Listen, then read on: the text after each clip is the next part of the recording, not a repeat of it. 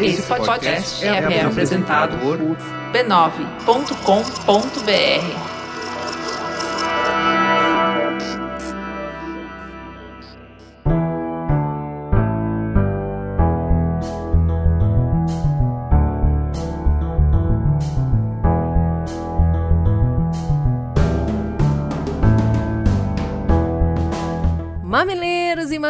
mamiletes, boas-vindas ao nosso espaço semanal de diálogo de peito aberto.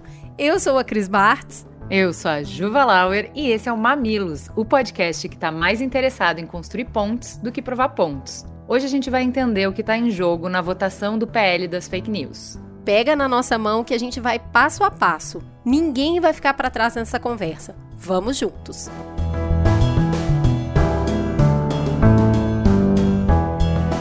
Momento Faustão de hoje vai para o pessoal da O2 Filmes que me convidou junto com o pessoal da Prioriza. Um beijo, Anete. Um beijo, Taíde. Um beijo, Preta Ferreira. Foi uma delícia encontrar com vocês na cabine do filme O Homem Cordial. Aguarde que a gente vai falar mais um pouquinho deles à frente. Aqui é só o Momento Faustão para mandar um beijo para esse povo doce.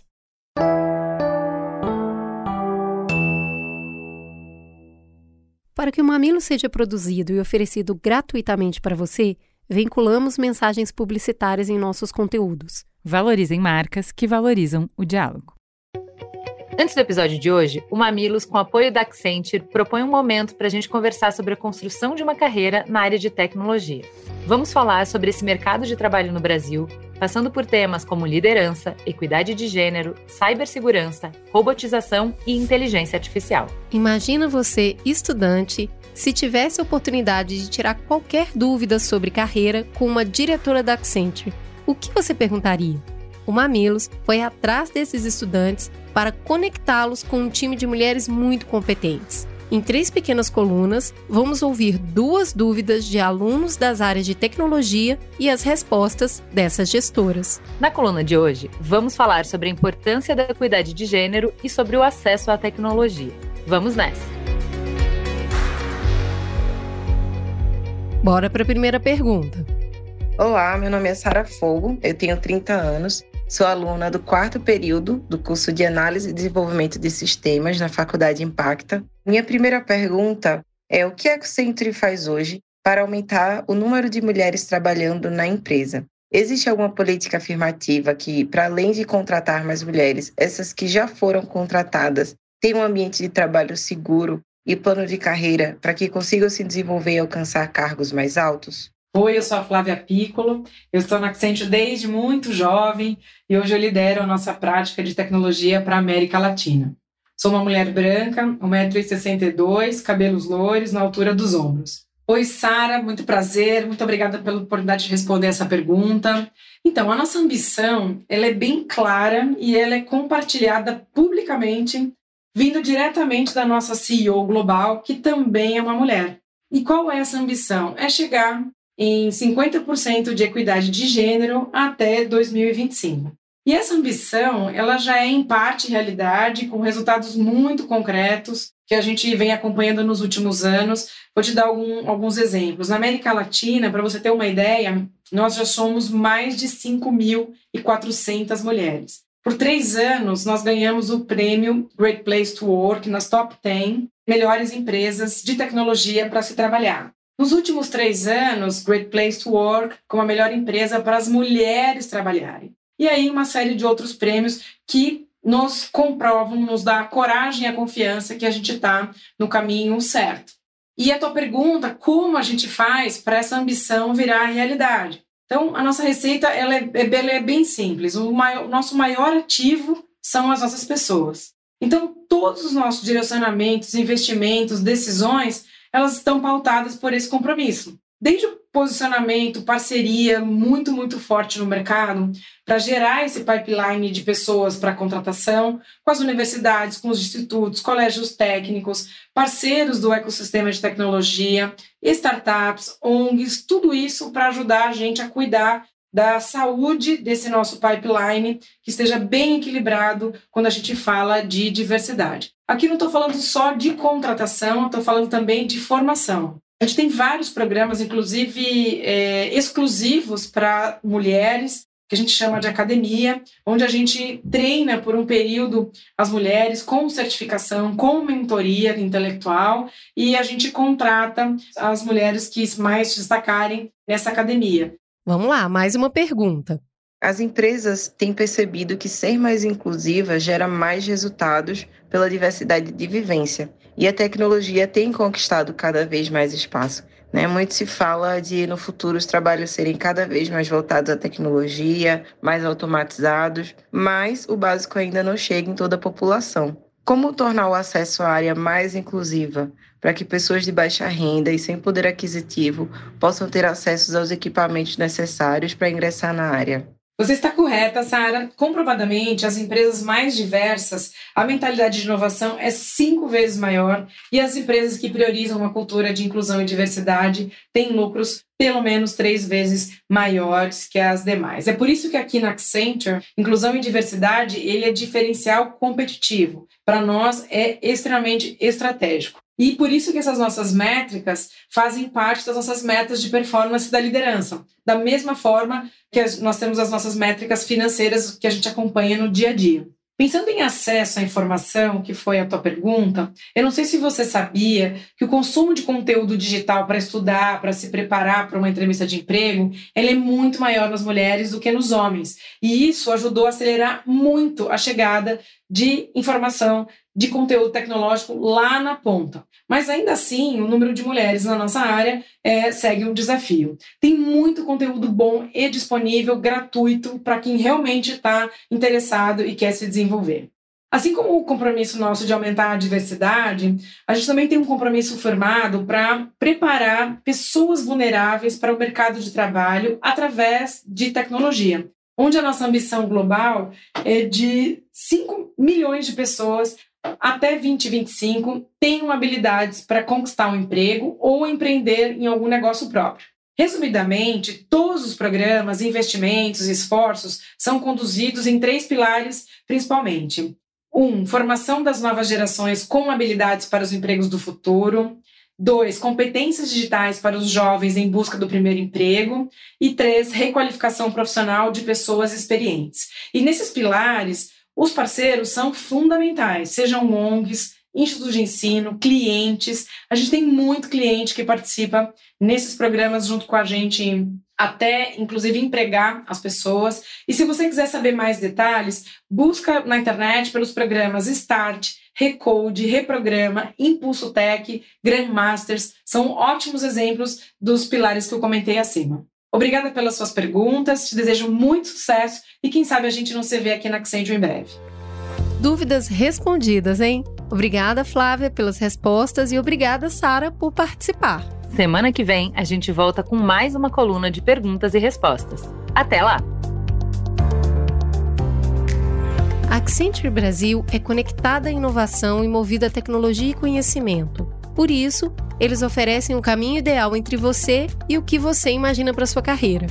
São mais de 700 mil funcionários que entregam a promessa da tecnologia e da criatividade humana todos os dias, atendendo clientes em mais de 120 países. A Accenture abraça o poder de mudança para criar valor e sucesso compartilhado para os seus clientes, funcionários, acionistas, parceiros e comunidades. Quer fazer parte de um time que abraça o poder de mudança? Acesse www.accenture.com.br/carreiras.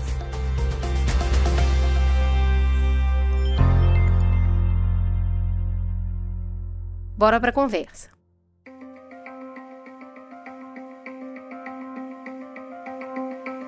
Ô Ju, no mercado de consumo aqui no Brasil, qualquer produto e serviço passa por regulamentação que é feita no governo federal. Para quê? para estabelecer quais são os deveres e garantias de qualidade, segurança, transparência e atendimento que as empresas que estão prestando esses serviços devem oferecer aos seus clientes. E aí, elas também vão precisar sofrer uma fiscalização e, se não cumprirem essas regras, quais são as sanções que elas devem sofrer. Mas quem cria essas regulamentações? Então, geralmente é uma equipe de especialista composta por peritos da área que vai gerar um documento técnico com recomendação. Aí eles entregam esse documento para um deputado. O deputado então cria uma proposta de projeto de lei com base nessas recomendações e vai apresentar esse texto ali para o parlamento, para ele sofrer críticas, ser revisado e aí então ele ser votado. Quem é que participa desses debates para aprovação do texto final? Pois é, muita gente, assim, porque o relator do projeto de lei, ele costuma receber todos os grupos de interesse que estão envolvidos nesse universo. Ele vai precisar entender quais são as necessidades e desejos de cada um para no final entregar um texto que contemple minimamente a visão de todos e possa enfim ser colocado para votação. Quem que vai aprovar? O texto final é votado na Câmara dos Deputados e aí tendo uma aprovação de maioria, ele vai lá para o Senado. E lá no Senado ele também vai precisar de uma votação de maioria para então virar uma lei. Depois de aprovado, quem que fiscaliza se essa regulamentação está sendo cumprida? Ó, em grande parte aqui no Brasil são as agências reguladoras. Regulamentação de comida, vigilância sanitária. Produtos, Inmetro. Medicamentos, Anvisa. Telecomunicações, Anatel. Aviação civil, ANAC. Mas também pode ser o Poder Judiciário, a partir de provocações do Ministério Público ou de algum órgão do governo, como por exemplo Senacom, ou ainda associações privadas, como é o caso dos PROCONs. Só que essa PL 2630, Lei Brasileira de Liberdade, Responsabilidade e Transparência na Internet, ela está causando burburinho porque ela tem algumas peculiaridades. Quais são elas, Ju? Os projetos de regulamentação costumam causar sempre, mas esse PL, que inadequadamente recebeu esse apelido de Lei das Fake News, tem dois grandes pontos. Primeiro, a complexidade de regular serviços que são oferecidos online por empresas internacionais com área de atuação e até força de comunicação que extrapolam o território nacional e as capacidades do nosso Estado. Vou dar um exemplo desse poder de comunicação. O WhatsApp tem cerca de 170 milhões de contas no país. Para para pensar comigo, se a gente é 214 milhões de pessoas no Brasil, isso quer dizer que 85% da nossa população está usando o Zap Zap. Só não usa quem é criança pequena, a não ser quando ela está usando o celular de um adulto para mandar áudio para os coleguinhas. O segundo ponto é que as empresas alegam que elas já têm a regulamentação e não precisam de outra. Muitos grupos de interesse disputam as narrativas e aí circula muita fake news sobre o PL das fake news. Ora, veja bem, né? Mas assim, me conta qual que é o coração desse projeto, já que eu estou ouvindo muito falar de censura quando está falando sobre esse assunto. De acordo com Alessandro Vieira, do PSDB, que é o autor do projeto, a principal função dessa PL é coibir a desinformação, contas falsas, robôs não identificados e publicidade velada, trazendo para o centro da responsabilidade as empresas e não os usuários. Mas como é que isso pode ser feito? É sobre isso que a gente vai conversar agora. O Mamilos acredita que uma regulamentação é necessária, principalmente depois do que aconteceu em 8 de janeiro e as ameaças nas escolas, onde as redes sociais estiveram no centro de muitas questões.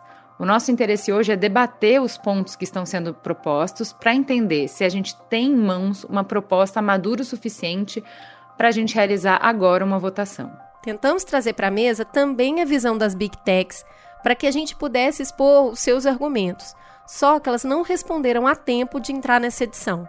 Bora chamar reforços para entender a proposta.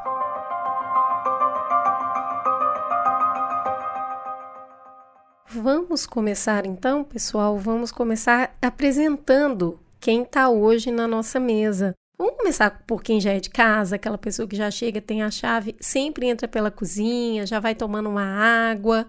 Pablo, por favor, se apresente para os nossos ouvintes. Quem é você na fila do pão? Oi, Cris. Oi, Ju. Eu sou Pablo Hortelado, sou professor de gestão de políticas públicas na USP e eu coordeno um laboratório que estuda a interface entre política e mídias sociais. Muito bem, Pablo não anda sozinho porque ele está sempre trocando figurinha com Francisco Cruz. Chico, por favor, se apresente para os nossos ouvintes. Quem é você na fila do pão? Oi, gente. Oi, Ju. Oi, Cris. É, bom, eu sou o Chico, eu sou diretor executivo e fundador do Internet Lab, que é um centro de pesquisa na área de direitos e internet, e eu sou advogado de formação, tenho mestrado e doutorado nisso.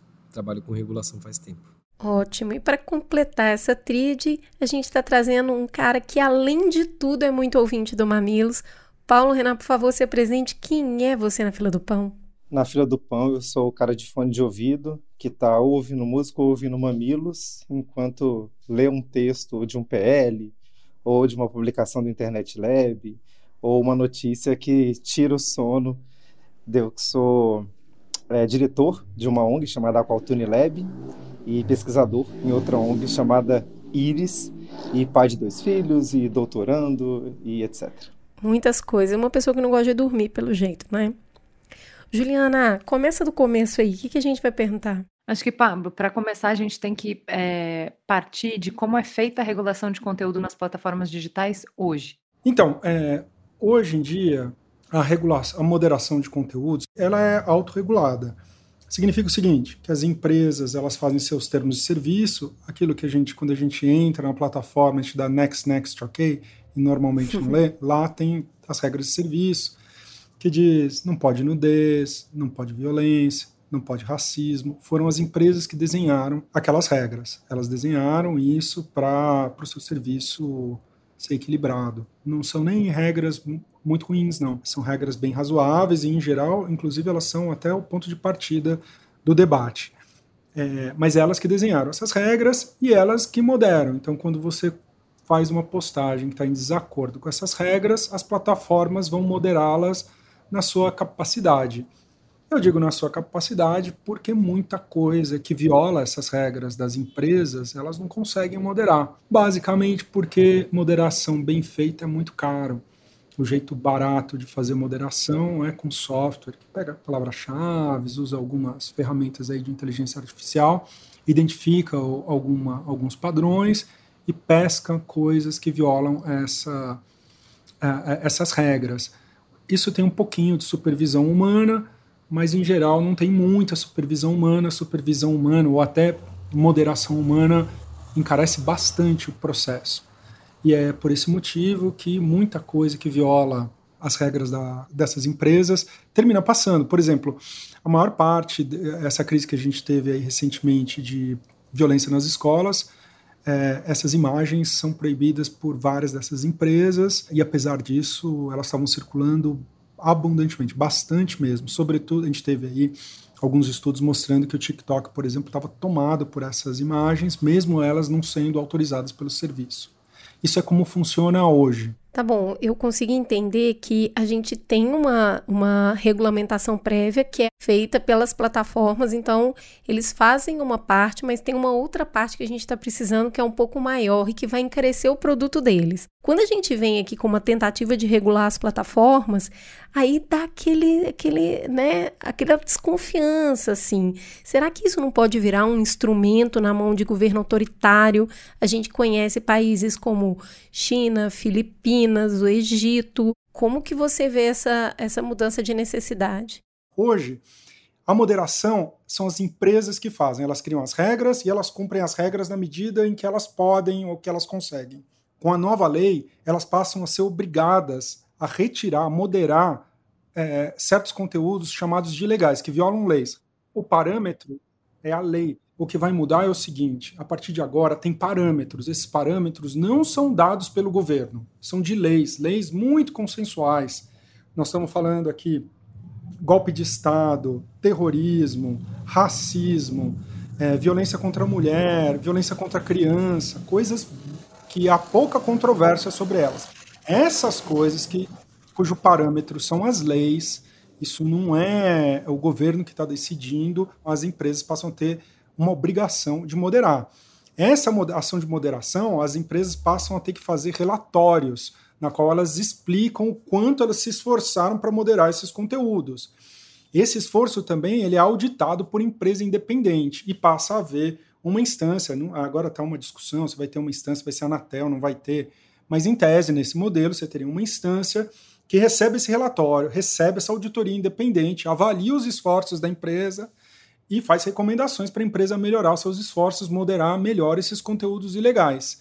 Né? Se elas não, não moderarem adequadamente, pode ter advertência, pode ter multa pequena, média, até uma multa muito grande. E esse é, é, é, um pedaço bem importante do coração. O processo de moderação, que hoje é autorregulado, passaria a ter supervisão e parâmetros legais. Esse é um pedaço bem importante do projeto.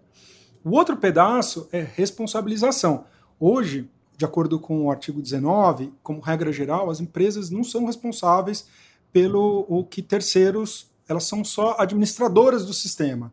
Né? Então, se você, se alguém fizer um conteúdo ilícito, a pessoa é responsabilizada. São um terceiro, as empresas são só as operadoras. Esse regime, ela já tem algumas exceções, mas de acordo com a lei, teria exceções assim mais importantes. Quando alguém paga e a empresa resolve aceitar receber dinheiro e promover esses mecanismos, ela pode ser responsabilizada por esses conteúdos. Uma segunda possibilidade é quando, em momentos de emergência, alguém faz uma denúncia, ela a, a, reporta que esse conteúdo é legal, ela discorda que esse conteúdo é legal e resolve manter esse conteúdo, ela também pode passar a ser responsabilizada. Eu acho que são essas duas principais mudanças uma mudança sobre obrigações em relação à moderação e outra mudanças em relação às responsabilidades em certos casos. É, eu quero puxar uma a brasa para uma sardinha aqui que está bem quente ainda, que é o bloqueio do Telegram, para usar como exemplo. Porque ele é uma, um comunicador que ele foi fundado por um bilionário que saiu fugido da Rússia porque o governo russo comprou as ações dele de uma rede social e expulsou ele do corpo diretor dessa rede social. E aí ele falou: Bom, agora que eu tenho um monte de dinheiro, porque minhas ações foram compradas, eu vou criar uma plataforma que vai ser a prova de governos. Então ele se dedicou a criar um mecanismo para as pessoas conversarem livre de qualquer soberania estatal. É diferente quando o Telegram está fugindo das obrigações perante o governo brasileiro e o, o, WhatsApp ou a Uber ou a iFood estão resistindo em cooperar e, e se adequar às regras como corte de custos.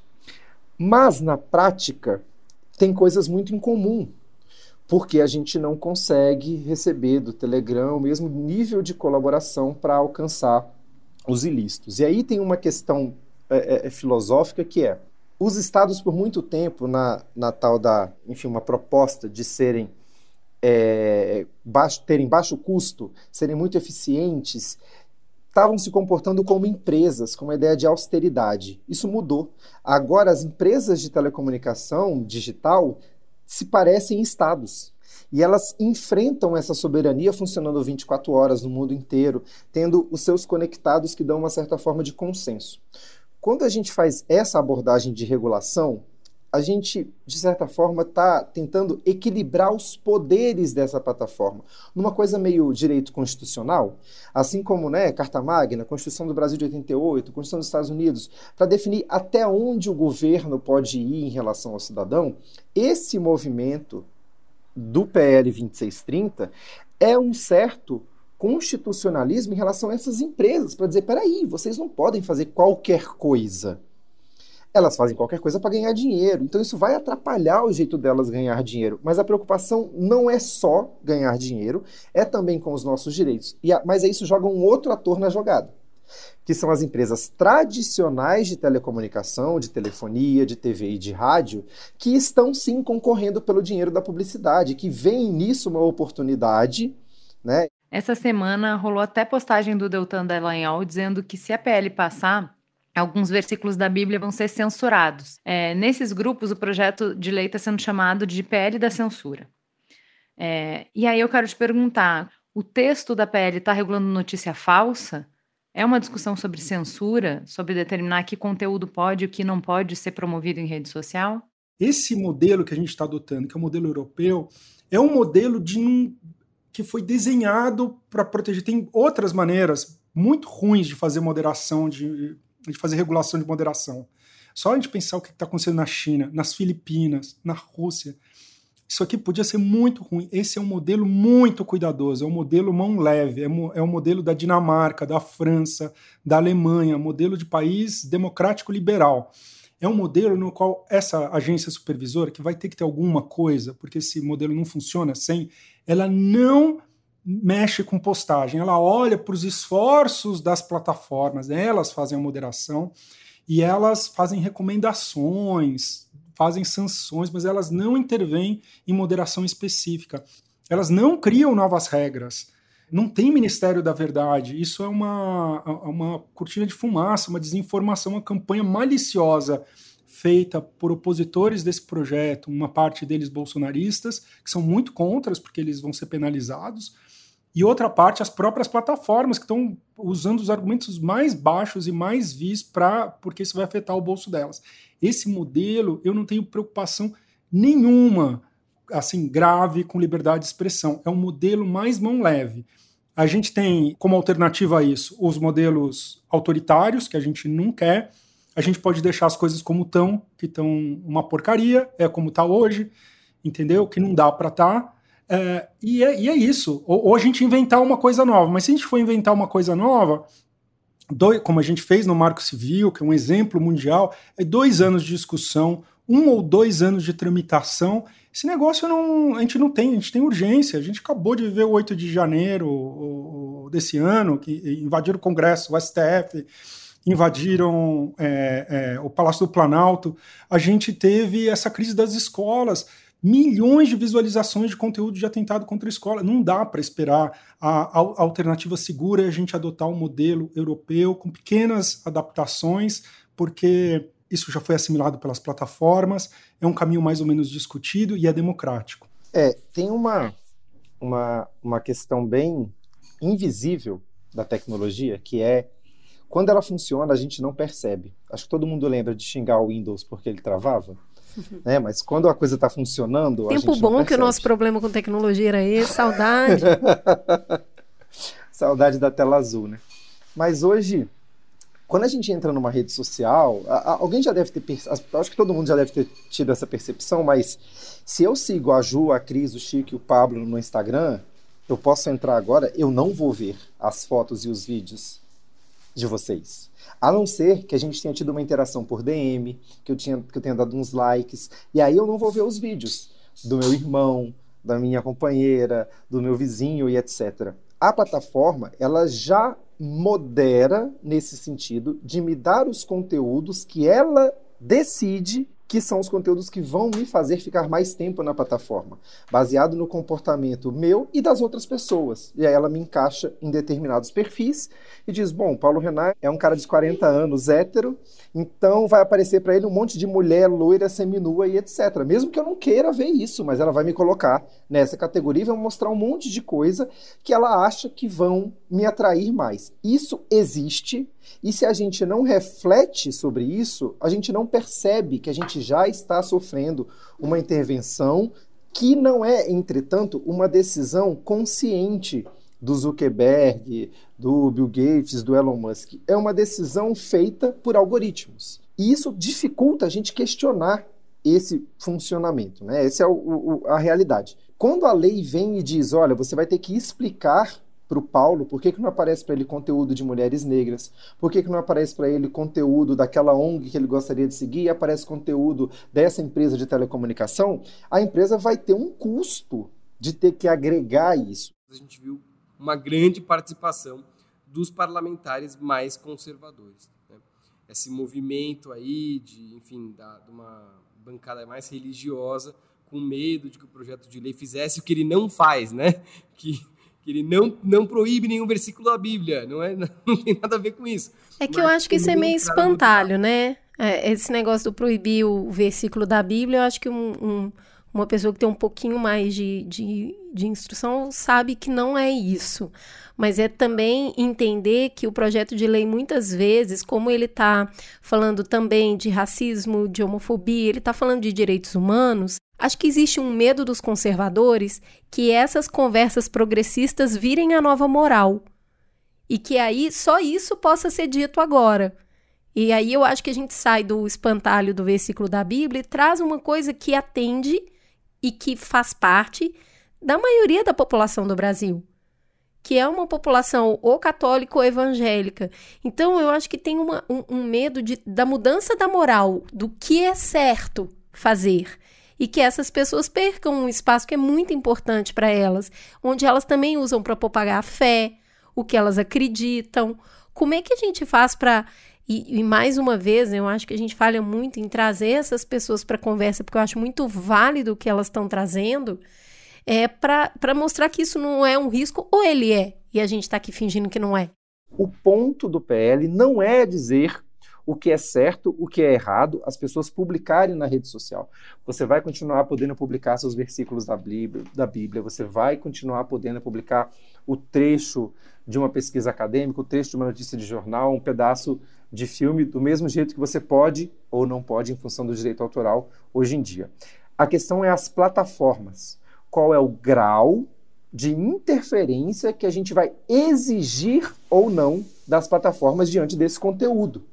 Né? Então, se eu estou ofendendo pessoas gordas, reproduzindo um discurso gordofóbico, o que, que a plataforma tem que fazer? Para mim, as regras já existem. Já existe... Mas quem que vai dizer se o conteúdo está ofendendo pessoas gordas, se o conteúdo é gordofóbico ou se é só uma piada? Então, hoje existe o judiciário com esse papel. Então, o Ministério Público pode acionar a justiça em uma ação civil pública ou uma pessoa gorda que tenha se sentido ofendida pode mover uma ação individual contra mim. Isso acaba nunca acontecendo, porque o, o, interesse individual de vencer o processo, que é kafkaniano, que é uma coisa maluca, não é fácil, mesmo que no Brasil seja, né, em muitos casos, gratuito, isso não acontece. Então, não acontecendo milhões de vezes, a gente tem um problema real. E aí a gente vê o judiciário tendo esse instrumento que não é utilizado porque no individual não vale a pena, e não sendo utilizado no individual, no coletivo vira um problema. Como que a gente faz para isso mudar? A saída que se imaginou foi o executivo ter um papel que possa, com as plataformas, dialogar para as plataformas fazerem alguma coisa. E aí as plataformas combinarem entre elas. Twitter, Meta, Alphabet, sentem aqui. O que, que vocês acham? O que, que vocês têm que fazer? Beleza, vocês se comprometem a fazer isso aqui, agora eu vou fiscalizar se vocês vão fazer isso aqui.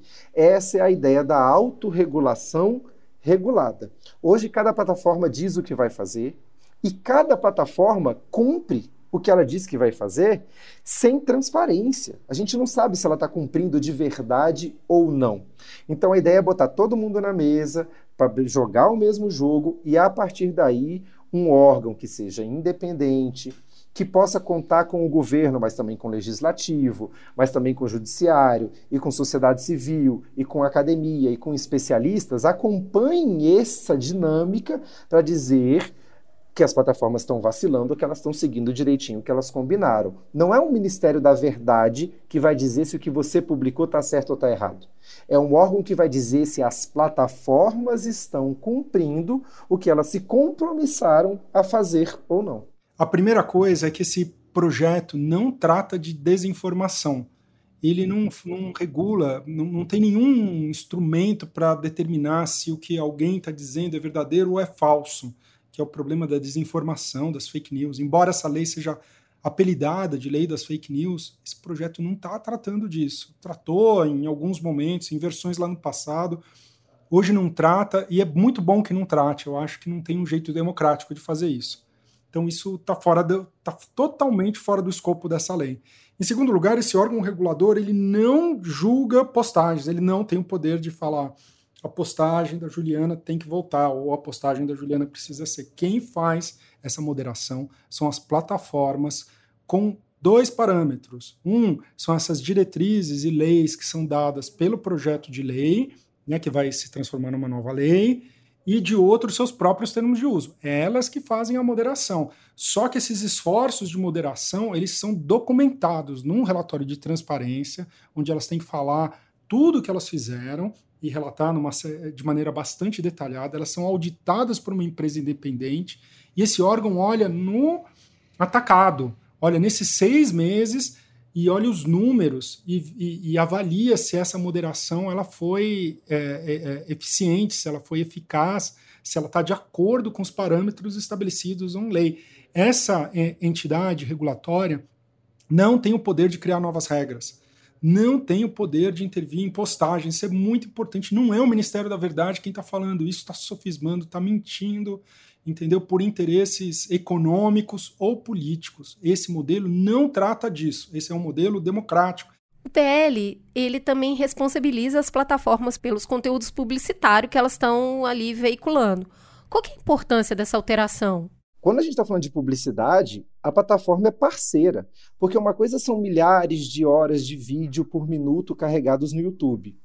Outra coisa é a plataforma pegar um vídeo e sobre aquele vídeo acrescentar uma publicidade, ou a partir do momento que eu publico um texto, eu falar, eu quero pagar para esse texto chegar para mais gente.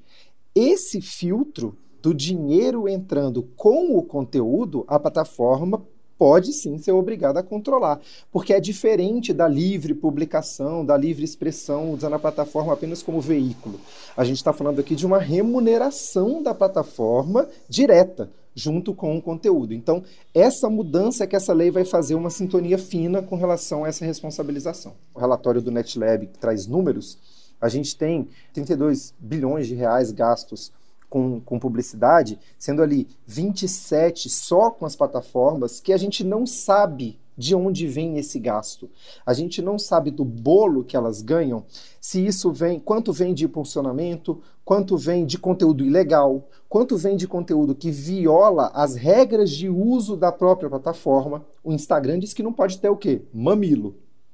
E se tiver conteúdo com mamilo aparecendo, como que eu vou cobrar do Instagram se eu sou uma pessoa que gosta de ver mamilos, por exemplo. Então, a lei vai exigir essa transparência. uma das previsões, que está desde de que ela começou a ser debatida na Câmara, é que esse tipo de relatório vai permitir as pessoas analisar se a plataforma está fazendo a coisa certa ou errada, inclusive diante dos próprios termos de uso dela. Ô Chico, é, a lei exige essa transparência de plataformas com mais de 10 milhões de usuários. É, mas na prática, o que, que isso significa? As plataformas vão ter que divulgar os seus algoritmos? Isso não seria equivalente a revelar um segredo industrial? É, Ju, não é a fórmula da Coca-Cola, não. Elas não vão ter que, ter que disponibilizar a fórmula da Coca-Cola, não. É, elas vão ter que, nesses relatórios que elas vão ter que fazer, por conta da regulação, elas vão ter que mostrar um pouco os parâmetros que elas usam. Né? Então, assim, se é engajamento, é like ou é compartilhamento? É comentário ou é retweet? Né? Elas vão ter que dizer qual é a métrica, vamos dizer assim, principal para que determinados conteúdos sejam mais recomendados. Né? E aí que muda na vida das pessoas. Sobre isso da transparência, tem uma coisa que muda muito claramente. Se é um influenciador, criador de conteúdo, etc., teve seu conteúdo derrubado, agora você tem direito de saber por que ele foi derrubado e você tem direito de pedir para ele voltar se você acha que você foi injustiçado. Essa é a primeira coisa. Segunda coisa que vai mudar para todo mundo, por conta da, principalmente da responsabilidade pelos anúncios. A gente vai provavelmente ver muito menos anúncio de fraude e de coisa esquisita na internet, porque todo anúncio que parecer meio esquisito ou que pode causar algum tipo de dano para as pessoas, as plataformas vão ficar com medo de vender para o anunciante porque elas vão ser responsabilizadas por isso. Eventualmente, inclusive, a gente vai ver menos anúncios em geral que são mais ácidos, porque a plataforma vai ficar com medo de vender esses anúncios, para o bem e para o mal. Uma terceira coisa, a gente espera que as pessoas tenham uma experiência de internet mais segura, que elas vejam menos conteúdo violento, que principalmente as crianças tenham mais é, menos possibilidade de, de ter contato com esse tipo de conteúdo. Mas peraí, e... basicamente o que a gente está falando é que você está aumentando o custo e diminuindo o lucro da empresa? De maneira muito inequívoca. Essa lei vai aumentar muito os custos das plataformas, mas eu, isso é inequívoco e é por isso que elas estão agindo de uma maneira. Vamos ser honesto aqui, né? Vai sim, vai pra caramba. As empresas estão jogando muito sujo, contrataram lobistas, elas estão dando cotovelada, enfiando dentro do olho, estão fazendo coisas muito erradas, elas estão desesperadas. Por quê? Bem, eu, eu vou tentar enumerar as coisas mais óbvias. Essas exigências de moderação vão aumentar muito os custos de moderação. Moderação, para ser bem feito, ela é cara, ela precisa contratar gente para fazer moderação. Entendeu? Não é software, não é melhorar o software. Aliás, melhorar o software também é caro. Quem tem que adaptar o software para a língua portuguesa, para os conteúdos brasileiros, para as leis brasileiras. E além de tudo, vai ter que ter supervisão humana e moderação humana. Isso é caro. Se elas pisarem na bola, tem multa. A multa no limite, ao último nível, são vários, tem uma escadinha de é, sanções. O último nível é 10% do faturamento. É uma multa muito violenta. Além disso, se a gente tiver voltar à entidade de supervisão, que esse sistema só funciona com alguém supervisionando, elas vão ter que bancar essa supervisão. Além disso, elas vão ter que pagar por conteúdo jornalístico, mais ou menos como elas fazem na Austrália. E além disso, vão ter que pagar por conteúdo protegido por direito autoral. É muita obrigação financeira em cima delas. Elas estão desesperadas. Claro, é o bolso mais profundo do capitalismo mundial. Eles têm dinheiro, porém isso vai ser muito oneroso para eles. É por isso que eles estão desesperados. Eles jogaram muito sujo contra esse sistema. Me conta um pouquinho disso aí, Chico. Quem são os grupos de interesse que estão conversando a respeito dessa PL e por quê? Olha, primeiro, plataformas, né? Isso é óbvio. Como a gente já disse, vai ser um, uma bala de canhão nos negócios dessas empresas. Mas tem outros, né? Todos os criadores de internet que são remunerados por monetização, acho que estão preocupados. Não preocupados no sentido de, ah, não quero que passe, mas preocupados, e aí, o que, que vai acontecer? Minha atividade vai ser, é, de alguma forma, regulada e tudo mais? Não vai. Não tem grandes mudanças para criadores de conteúdo, mas todo mundo fica de de orelha em pé. Então teve mobilização de youtubers contra o PL, de esquerda e de direita, vale dizer, nesses últimos dias, né? É, que achavam que, enfim, vai prejudicar a sua atividade. Eu não acho que vai, mas enfim. Terceiro grupo. É interessante que a gente não vê essas mobilizações quando mudam a lógica do algoritmo. É, Tem gente que é. adoece tentando encontrar uma lógica naquilo ali para fazer com que o seu conteúdo tenha a frequência, o horário certo, o volume certo para fazer. A gente está cansado de ouvir pessoas falando, cara, eu fico maluco tentando entender como eu faço para o meu conteúdo chegar nas pessoas. Aí ninguém pressiona, né? Terceiro grupo, as empresas de jornalismo. Isso que eu estou falando das empresas de jornalismo é todas as empresas de jornalismo, as pequenininhas e as muito grandes. Né? Por quê? Porque tem um dispositivo na lei, tem um artigo que diz que o jornalismo precisa ser remunerado por essas plataformas, partindo do pressuposto que a chegada dessas plataformas mudou o jeito de remuneração, de sustentabilidade dessas empresas. Né? A publicidade mudou o jeito de, de funcionar para o digital e, e, o modelo do, de negócio do jornalismo perdeu receita e essas empresas precisam contribuir com mais receita. Então, há interesse do jornalismo, o que eu não acho condenável. Né? O jornalismo é uma atividade de interesse público, de fato, a gente precisa debater formas de sustentabilidade. Né? Essas empresas têm que participar desse debate também, e participar, inclusive, em termos de obrigação. Então, terceiro grupo. Quarto grupo, os artistas. Os artistas foram incluídos a partir de uma movimentação do governo. Né?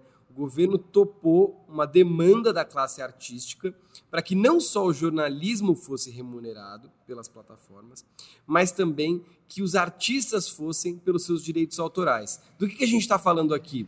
A gente está falando de trechos de novelas que são veiculados no YouTube, por exemplo. Trechos de, de programas de TV antigos, né, que são veiculados pelas plataformas é, artistas de música que demandam mais remuneração do Spotify, por aí vai. Né? Então, esse é, é, debate, esse flanco foi agregado porque o governo entrou com tudo, inclusive pesos pesados dentro do governo. Né? Parece que a primeira-dama é, entrou nesse debate, disse que era uma prioridade para ela, que os artistas têm que ser remunerados. Então, a gente está com quatro grupos já. Aí você bota os grupos de sempre. Sociedade civil, vários grupos diferentes, direitos das crianças, direitos digitais, direitos humanos. É, aí você pega os acadêmicos, que nem o Pablo e que nem vários outros, né? Que também trazem suas contribuições. Aí já dá bastante gente, né? É, é, e eu diria que até tem mais, né? Isso tirando os próprios partidos políticos e os próprios partidos políticos e o governo. Nessa disputa com tantos interesses, essa semana o lobby agressivo das big techs gerou muitas manchetes. Conta pra gente o que, que aconteceu. Então, Google, Meta, uh, Spotify, essas empresas, elas contrataram pessoas para defender os seus interesses, foram bater na porta dos congressistas e fizeram muitas ameaças. Vou te falar as mais. Um, nós estamos caminhando para a China, para um Estado totalitário. Foram isso que eles falaram. Dois, eles falaram: a internet brasileira vai ficar insulada. Você só vai ver conteúdos brasileiros, porque essa lei não vai conseguir abranger conteúdos no estrangeiro e para evitar problemas a gente vai você vai entrar no Facebook só vai ver seus amigos no Brasil, não vai conseguir ver no estrangeiro, que é mentira. Mas fizeram essas ameaças, né? O Ministério da Verdade vai criar um Ministério da Verdade. Essas coisas foram ditas, as empresas vão sair do Brasil, nós não vamos conseguir dar conta desses compromissos, nós vamos sair do Brasil. O que é mentira, eles não estão saindo da Europa, vão sair da Europa, são compromissos equivalentes ao que eles assumiram na Europa. Eles vão sair da França, da Dinamarca, da França. E o nosso mercado é gigantesco, né? É. Então, imagina que eles vão abrir mão de um mercado desse tamanho. Eles fizeram uma quantidade muito grande de terrorismo junto com os deputados. Os deputados não entendem dessa matéria, ficaram profundamente assustados. Isso funcionou demais. E deixa eu, deixa eu explicar uma coisa aqui, Pablo, que é o, o, o anglicismo, né, que vem do lobby. Lobby é essa parte né, da, a, da antessala, né, o, o hall ali, o espaço anterior à sala dos congressistas, onde ficam então esses representantes das empresas, ou, enfim, é o espaço onde se espera para fazer uma pressão sobre o parlamentar. Fazer lobby, essa é ideia então de você ir lá e tentar convencer o parlamentar, não num espaço público de debate do parlamento, mas num espaço privado. Isso acontece todo dia, com todas as pautas, não é uma exclusividade, porque foi um completo absurdo que aconteceu. Se o Mamilos se o Braincast, se a revista Fórum, se o UOL quiser anunciar na capa do Google, não consegue. O Marco Gomes, um especialista em publicidade digital, ele me estava me, me contando ontem que a capa do Google tem 14 elementos contados. Eles inseriram um elemento na capa padrão do minimalismo mundial para se contrapor a esse projeto de lei. Isso é um abuso imenso. É a página de buscas mais acessada de todo o mundo. E no Brasil eles inseriram um elemento para fazer uma pressão. Isso gera uma assimetria que é muito cruel. É uma assimetria que está em desacordo, inclusive, com o que essas plataformas praticam que do jeito que a conversa tá rolando aqui, parece que tá muito bem pensado, tá equilibrado, que não tem risco. É isso mesmo? Ah, é uma lei presente nos países democráticos, tal. Eu concordo. Isso não tem dúvida. Acho que isso é indisputável. Mas isso não quer dizer que é uma lei que a gente sabe exatamente quais vão ser os bons efeitos e os maus efeitos, porque parte desse modelo está sendo testado agora. Isso, para mim, não é um motivo para a gente não fazer. Isso é um, um motivo para a gente monitorar com cuidado o que a gente está fazendo. Por quê? Porque a lei da Europa vai estar tá começando a valer esse ano. Vai dar certo? Vai fazer as plataformas ficarem muito mais seguras? Espero que sim. Talvez nem tanto. Talvez tenha efeitos negativos, mas assim, esse receio, esse não saber, não pode paralisar a gente. Porque isso, nisso eu concordo com o Pablo. Assim. É, o receio. Assim, Chico, é, a gente não está falando aqui de se atualizar, de ser mais moderno, uhum. né, é, para acompanhar o mundo. A gente está falando então de uma lei MVP, que é uma é um termo muito usado por qualquer tecnologia, né? Exato. Você não espera ficar pronto para pôr na rua. Você põe na rua um mínimo produto viável e a gente uhum. vai testando e vai vendo o que, tem que melhorar. Santos Dumont fez MVP com uma coisa, inclusive, bem mais perigosa. Pois é. E, eu entendo que, que é, seria interessante a gente partir da, das duas lógicas, porque eu acho que a gente faz o MVP, mas a gente já tem ali, usando bem a linguagem tecnologia, né, já um Kanban, uma lista do que a gente sabe que precisa melhorar uhum. num futuro próximo, que a gente vai precisar trazer, e aí para mim isso já seria o marco civil da internet, sabe? Porque eu entendo um mundo rápido onde a gente tem que tomar decisões rápidas e elas são por uma questão de sobrevivência, mas a gente também precisa de tempo, grandes discussões e grandes reflexões. É, eu tô muito, eu tô muito é, startupeira hoje. Inclusive, vou falar do pensar rápido, pensar devagar, que eu acho que é justamente essa lógica. O que, que você tem que responder no imediato e o que, que você vai precisar de mais reflexão. A gente está falando de uma mudança muito grande na forma como a gente hoje se relaciona com o conteúdo. Deixa eu fazer uma, uma reflexão aqui também nessa, nessa coisa de a gente fazer alguma coisa, né? Que é, é muito perigoso a gente esquecer que não tem gabarito. São apostas.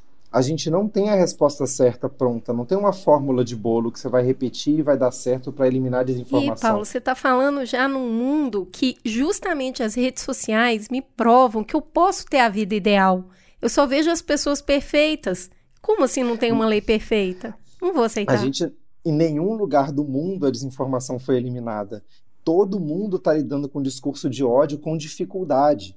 Então, o Brasil né, é, é tem também uma, uma chance de fazer a coisa certa. E aí, como um, um estudioso do direito, o que eu posso dizer para essa relação da tecnologia com a pré-definição do que é certo e do que é errado é que se o direito for correr atrás da tecnologia, ele nunca vai chegar. Então, o instrumento, o artifício do direito é trabalhar com princípios é a gente estabelecer parâmetros que possam ser utilizados. E aí a gente vai refinando na medida em que a gente vai aplicando esses princípios. Então, é, é, tendo humildade de considerar que a gente não vai resolver o problema, a gente consegue fazer um combinado. Olha, então vamos tentar definir que é isso que a gente vai tentar, que é esse objetivo que a gente quer alcançar e que essas são as nossas barreiras para a gente alcançar liberdade, responsabilidade e transparência? Beleza, aí a gente aplica e vai corrigindo no caminho. Então a gente tem uma previsão de né, uma regulamentação dessas regras que vai ser incremental. Mas eu me preocupo muito, eu, eu preciso registrar aqui que saiu uma matéria no Fantástico a favor da aprovação do projeto de lei que eu defendo e eu não estou soltando fogos de artifício, porque eu achei a matéria muito simplista. Eu achei uma matéria muito sensacionalista e pouco informativa, por exemplo, sobre o que o Discord faz com relação àqueles conteúdos. E, eu acho que a gente pode, a gente precisa, nos debates, especialmente da sociedade, ir um pouco além de causar as sensações e trabalhar com as realidades no detalhe e entender o que está acontecendo de verdade, para daí a gente pensar numa regulação. Nesse meio tempo, vamos colocando algumas regras para valer. E é isso que esse projeto pode fazer é dar um segundo passo depois do Marco Civil. Vão ser necessários outros, os problemas não vão ser resolvidos, mas a gente vai estar numa situação melhor do que a gente está hoje, sem regra nenhuma. Ô Pablo, mas a chance que a gente tem hoje é uma janela de oportunidade, por isso essa urgência, né? É uma janela de oportunidade, como vocês falaram, porque a gente tem dois eventos muito próximos que aconteceram, o 8 de janeiro e os ataques nas escolas, que deixa todo mundo muito consciente da urgência dessa regulação. É, mas a crítica que a gente está ouvindo muito hoje é de que tá, tá corrido, que o texto virou um Frankenstein, porque estão é, editando tanto que ninguém nem sabe no final qual é o texto final, o que, que, o que está em votação. É, ao mesmo tempo que tem isso, tem a acusação de que não está não tá sendo dialogado, que está sendo uma coisa empurrada goela abaixo. No meu entender, isso foi muito mal comunicado para o público. Eu, eu, eu tenho sempre enfatizado aqui que tem um coração, que tem coisas importantes, tentando mostrar assim de maneira mais didática. É um, é um texto muito grande, né? É, é, difícil das pessoas entenderem. Então, apresentar em linhas gerais os seus principais traços é muito importante. As principais mudanças, as suas linhas mestras. É, isso não foi comunicado para o público. Em parte, porque esse texto ele é meio. não tem pai nem mãe. Ele é meio copatrocinado pelo Congresso, pelo governo. O governo diz que não é dele, que é uma coisa do Lira, mas a maior parte do texto foi proposto pelo governo. Então faltou estratégia de comunicação de informação para o público. Além disso, essa negociação foi feita meio às pressas, muito centralizada na figura do relator, que é Orlando Silva, que escutou todo mundo, mas escutou os especialistas. O Chico conversou com ele, eu conversei, Renan conversou, e a Meta, Google e, e, e também os partidos conversaram com Orlando Silva. Só que não foi, não foi aberto, entendeu? Foi em conversas reservadas, privadas, ele foi mexendo esse texto. E esse processo de debate foi acelerado porque foi meio privado é, é, e ele é, um, é muito opaco. É, ninguém, eu acho que o Renan, nem o Chico, nem eu, que estamos acompanhando muito de perto, nós não sabemos o que tem nesse texto hoje. O texto que está no HD do Orlando, a gente não sabe o que tem. Em defesa do, do Orlando, eu acho que ele sabia fazer isso. é, daria para ter feito, mas seria muito mais lento. E não se queria perder essa janela de oportunidade. Então, é, digamos assim, a urgência de passar essa matéria fez com que ele adotasse é, esse modelo de negociação menos transparente, mas isso cobrou um preço. A sociedade ficou mal informada e, no meu entender, nós que defendemos a regulação, uma regulação desse tipo, perdemos o debate público e estamos tentando consertar essa derrota. O que aconteceu com aquelas invasões e tal foi, foi um, uma situação tão fora do que se esperava que o governo tentou reagir de uma postura meio heróica de eu vou tirar do bolso a solução para os problemas. Só que isso aumenta o custo. Todo mundo está esperando, por, por conta da postura do governo, que venha uma solução mágica. E quando vem um texto que não é nota 10, que é nota 8, que é nota 7, que é nota 6, aí rola uma decepção geral. Então, acho que o governo federal, em especial, contribuiu para não valorizar a participação social transparente, aberta, para que a gente pudesse ter esse debate e todo mundo vendo, ah, o Pablo quer essa regra porque ele quer esse resultado. O Chico discorda dessa proposta, mas ele concorda com o resultado e propõe um texto 2. Acho que faltou isso sim, e se a gente tivesse essa dinâmica, ficava mais fácil justificar o resultado. Ô Pablo, vamos. É, o Chico fez um trabalho bom de mostrar todos os interesses que estão envolvidos, se a gente tira a questão de direito autoral, de jornalismo e, e fala, na próxima lei, a gente não está falando que a gente vai fazer faseado, na próxima, tá? Na volta a gente compra. Acho importante tudo, mas não vamos conseguir entrar num consenso, então daqui a pouquinho, só segura, segura um pouquinho. Uh, se a gente vai tirando, né? Porque tem, é um balaio de gato, tem muita coisa junto. Vamos ficar nesse coração que você falou? Foca no coração, tira os penduricalhos aí, vamos no coração. Se você falou que quem acha que isso é um, um avanço perdeu o, o, debate público, a opinião pública, um, conta para mim como que essa lei poderia ajudar a evitar que desastres como os, os, que aconteceram recentemente nas escolas voltassem a, a, se repetir. Como essa lei pode ser uma ferramenta para que a gente tenha menos ataques em escolas, por exemplo? Eu acho que o exemplo das escolas é ótimo, porque é, realmente faz diferença. Não vai resolver o problema. O problema de violência nas escolas é super complicado, tem raízes nas dinâmicas escolares, na cultura juvenil, e mil outras questões. Porém, o que a gente sabe, bem sabido, é que existem comunidades que veneram massacres, que ficam olhando para imagens de Columbine, para imagens do massacre de Realengo, para o que aconteceu, o atentado na escola de Suzano, e ficam venerando essas pessoas, fazendo memoriais, celebrando essas violências. É uma comunidade razoavelmente pequena que fica olhando, celebrando isso, e isso estimula, existem instigadores dentro dessas comunidades que estimulam crianças e jovens que estão com dificuldades, que sofreram humilhações, que têm problemas de sofrimento mental, a se juntarem, a saírem do seu anonimato e se inscreverem nessa história de massacres célebres. Para isso, para essa instigação funcionar, esse massacre precisa ser célebre.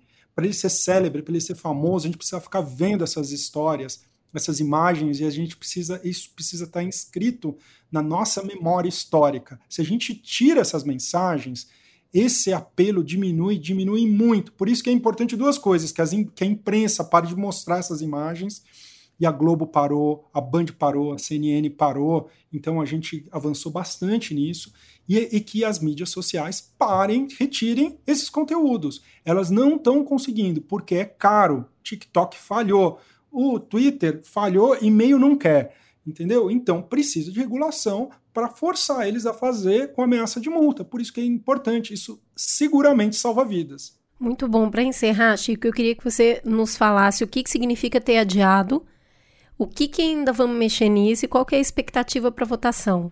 Ela está próxima? É adiada em tempo indeterminado? Como é que você está enxergando isso aí? Vamos lá. Eu acho o seguinte: por que, que a gente não sabe qual é o texto? O Pablo levantou isso. Eu queria comentar e partir daí para responder. A gente não sabe o texto porque o texto está sendo negociado. Negociação não dá para fazer com todo mundo ao mesmo tempo. E assim, isso não acontece só nesse texto, isso acontece em todos os textos. Tipo, você publica um parecer né, de um projeto de lei um dia, o texto que vai ser votado dali a um mês não é geralmente o mesmo parecer.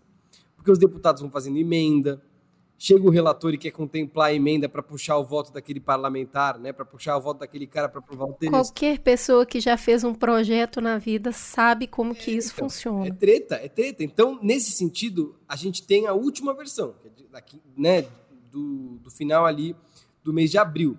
É, essa é a versão que a gente tem que considerar. Né? Essa é a versão que a gente tem que considerar. É a versão que foi a votação, que em tese iria a votação. Né? Vai mudar até o último momento? Vai, porque é negociação política. Isso aconteceu igualzinho na Europa, tá, gente? É, ninguém sabia o texto final até soltar o texto final, até aprovar o texto final. Né? O que sabia eram versões do texto. Mas vamos lá, próximos passos. Vai, ah, agora nunca mais vai votar porque não, né, tirou de pauta. O presidente Aturira aparentemente vai viajar, né, então vai ter um tempinho aí sem presidente da Câmara e certamente o texto não vai ser votado nesse tempo. Eu ia falar, aproveita Mas, as férias. Pois é, pois é, vai para o exterior. Porém, a gente sabe que tem muita pressão para que esse projeto vote. E não é, não é pressão só do governo. Estou falando de pressão do Supremo Tribunal Federal, que considera que o que aconteceu é muito grave no 8 de janeiro, né? e que quer uma resposta do parlamento e está ameaçando o parlamento, dizendo: olha, se vocês não fizerem alguma coisa, eu vou fazer. E não necessariamente isso é uma boa ideia, né? Porque a gente viu já o Supremo já passando da linha várias vezes. Então, é, é, tem uma pressão grande do Supremo para que o parlamento faça alguma coisa, aprove alguma coisa. Tem uma disposição do próprio presidente da Câmara, do Arthur Lira, que pegou esse projeto para si também, né? deu entrevista recentemente falando que as Big Techs fizeram foi desumano, né? É, e tudo mais. Então parece que ele pegou o uma pauta mundo cabe ele. tudo, né? Pois é. E a gente tem interesses empresariais que não são os das Big Techs, mas que querem a aprovação do texto, por exemplo, o das, dos grandes veículos de comunicação. Né? A Rede Globo, por exemplo. Né? É, não estou falando que, enfim, é certo ou errado, eu acho que as empresas podem ter suas posições e defender suas posições. Né? Não necessariamente do jeito que foi feito pelas Big Techs essa semana, mas, enfim, é, é um jogo de interesses. É assim desde que a política acontece no Brasil. Né? Então, é, é, todos esses interesses apontam para que o texto seja votado logo. Qual é a minha expectativa? Que de fato ele seja votado logo no primeiro semestre ainda, possivelmente ainda no mês de maio. O que, que ainda tem para decidir? Primeira coisa, de onde vão sair os votos para aprovar o texto? Quem vai dar esses votos para o deputado Orlando Silva? Parece né? fácil. Vai ser qual bancada? Vai ser qual negociação? E a segunda coisa, qual é a solução de fiscalização que vai ser adotada? O Orlando tirou a criação de uma agência reguladora nova, né? E falou: eu estou aberto a sugestões. Tem gente defendendo a Anatel, tem gente defendendo que não pode ser a Anatel. Eu, particularmente, odeio que seja a Anatel, porque a Anatel não, não compactua com princípios de governança da internet que eu gosto, de participação multissetorial, por exemplo, participação da sociedade civil. E sem contar as questões de expertise. Né? A gente não está falando de telefonia móvel, a gente está falando de moderação de conteúdo. É outro rolê. Mas, enfim, esse é o último ponto de mérito que a gente ainda tem que acompanhar e ficar caçando nas notícias, porque cada vez que o relator der uma entrevista, talvez ele dê um sinal. Ah, vai ser a Anatel? Não vai ser a Anatel? Vai ser um outro órgão? Vai passar para outra pessoa. É isso. Nos próximos meses ou dias, é aí que a gente que a bola vai estar tá quicando. Tá certo. Eu acho que a gente conseguiu entender um pouquinho desse balai de gata aí, Juliano. Conseguimos, mas acho que é, é, é, bem complexo mesmo. Acho que a gente não tem, acabou não tendo aqui na mesa a, a voz do dissenso, do contrassenso. É, eu estou num grupo junto com o Pablo em que foi longe de, de ser essa conversa que a gente teve hoje. Foi bem polêmico. É, e eu acho que não são é, polêmicas vazias. Acho que a Cris trouxe muito bem essa provocação aqui na mesa, né? Longe da galera que fica trazendo espantalho, tem gente com preocupações que são importantes na hora da discussão pública, né? Que eu acho que, que, que amadurecem o nosso caminhar, as nossas soluções propostas. Quando alguém nos pergunta, mas uh, desde quando que modelo de agência regulatória funcionou no Brasil? Como que vai fazer para uma agência regulatória não ser cooptada pela política? Como que vai. São perguntas boas, boas perguntas de se ter e que faltaram muito aqui na mesa hoje. É, mas eu acho que é um, é um, tema tão complexo que a gente parte no, do primeiro passo, que é compreender o que, que está acontecendo, qual é a proposta, o que está sendo proposto. Mas acho que a gente pelo menos conseguiu mostrar que não existem certezas. Não tem certeza. O que tem agora não é a versão ideal, é o que temos para hoje. É dar um passo, pelo menos. Muito obrigada por vocês nos ajudarem a, a esclarecer um pouco do que, do, de quais são as possibilidades que estão na mesa, do que está em jogo hoje. É, para mim ficou. Uh, tem muitos grupos de interesse nisso aí. Eu acho que a gente precisa ser muito transparente que tem dois grupos que perdem muito com a aprovação dessa lei. O primeiro, sem juízo de valor, é, são as big techs. Nenhuma empresa é um, é um negócio. O, o dever dela não é o interesse público e cuidar das pessoas, isso é o governo. O interesse da empresa é ganhar dinheiro. E esse dinheiro é claro, ele vai ser regulado com modelos de transparência, tem ética, sim. O modelo da Big Tech é a pessoa ficar muitas horas lá dentro. E esse discurso inflamado mantém as pessoas mais tempo lá dentro. E assim elas vão ver mais anúncio. Então é óbvio que quando eu estou falando que eu vou aumentar o seu custo, e vamos lá, vamos ser sinceros, pelo menos no primeiro momento eu vou diminuir o seu lucro, a empresa vai sim falar, cara, não, não vai rolar? Isso aqui me prejudica. A forma como ela vai fazer isso, eu nem vou entrar no mérito aqui. Mas a empresa está no direito dela de falar, eu não, eh, essa lei me prejudica. O que a gente está discutindo aqui é como ela falaria isso. O segundo grupo que é muito prejudicado com uma lei como essa é a extrema-direita, porque ela depende de lançamento em massa de discursos de fake news e discursos de ódio para continuar essa essa toada aí do não vamos vacinar, é, e toda, toda fake news que a gente vem consumindo aí nos últimos tempos. Então, esses dois grupos perdem muito. Todos os outros grupos, é, eu entendo que estão defendendo os seus interesses também, que são válidos, e a gente precisa de outros grupos juntos, porque eu preciso de massa política de aprovação, né? Quem dera se eu pudesse falar, a gente vai fazendo aos poucos mas eu preciso de muita gente aí junto para pressionar para isso ser aprovado. E eu acho que tem nós, seres humaninhos aqui, que usam, usamos a internet e estamos no meio dessa desse turbilhão de informação. Agradeço vocês não só por terem vindo ao Mamilos hoje, essa semana sei que vocês trabalharam muito, mas também pela generosidade de compartilhar o olhar de vocês e meter a mão nessa cumbuca, porque sei que vocês estão escrevendo e articulando bastante para isso. Muito obrigada. Gente, agradeço demais. Eu que sou mamileiro de carteirinha, né? Sou fã dessa gostosa sensação. Acho que mesmo quando a gente não, não tem aqui a voz do dissenso, a gente consegue, é, é, de forma não redutora, trazer as questões e, e, e, explicar, e sabendo que é uma conversa que vai continuar, que não acaba aqui, até porque né, o, o projeto de lei não acabou agora. É, eu sei que eu, o Chico, o Pablo, a gente queria muito que ele tivesse sido votado e encerrado. Até porque não encerra. Depois ainda tem Senado, tem todo um outro rolê vida, depois. Faz três anos. Favor, Mas tá, assim, eu já, já entrei no remédio antidepressivo, já saí, já tive alta e esse negócio não acabou.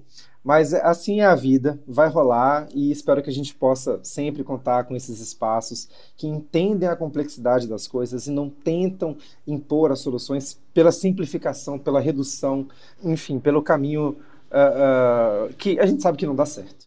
Ju, Cris, obrigado aí pelo convite. Eu tenho uma crítica a fazer ao Mamilos. Vocês cortaram aquela parte de recomendação cultural, que era onde a gente colocava hum. filme que ninguém tá vendo para as pessoas ficarem bravas com as nossas recomendações, dizendo que era filme muito ruim. Entendeu? Eu sinto muita falta e eu queria deixar registrado a minha necessidade de recomendar filme que ninguém quer ver.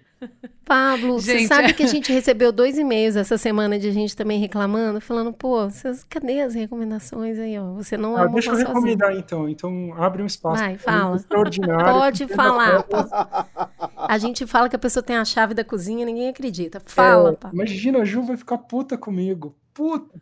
Eu vou recomendar, vou recomendar um filme iraniano do Panahi. Ai, que chato. Gente, como é chato esse meu amigo. É muito bom. Chama No Bears. Sem Ursos, acho que chama em português. Maravilhoso. Tá só numa sessão em São Paulo, mas vão ver, porque é maravilhoso. Um filme delicado, sofisticado sobre o poder da política no Irã e da ditadura iraniana. Maravilhoso. Eu vou me despedir de vocês sem indicar nenhum filme iraniano. Mas, mas, assim, desejando de que esse filme do 2630, do Pele das Fake News, sabe, sei lá o nome, acabe logo, acabe com um final feliz. Nossa, por né? favor. Com um final feliz para todos nós, numa grande festa de novela, aquela que todos os personagens aparecem e tomam cerveja juntos e ficam felizes e tudo mais. Tem casamento e grávida. Exatamente. É, é... Gente, agradecer muito. Contem comigo, eu sempre estou à disposição. Adoro vocês. Obrigada.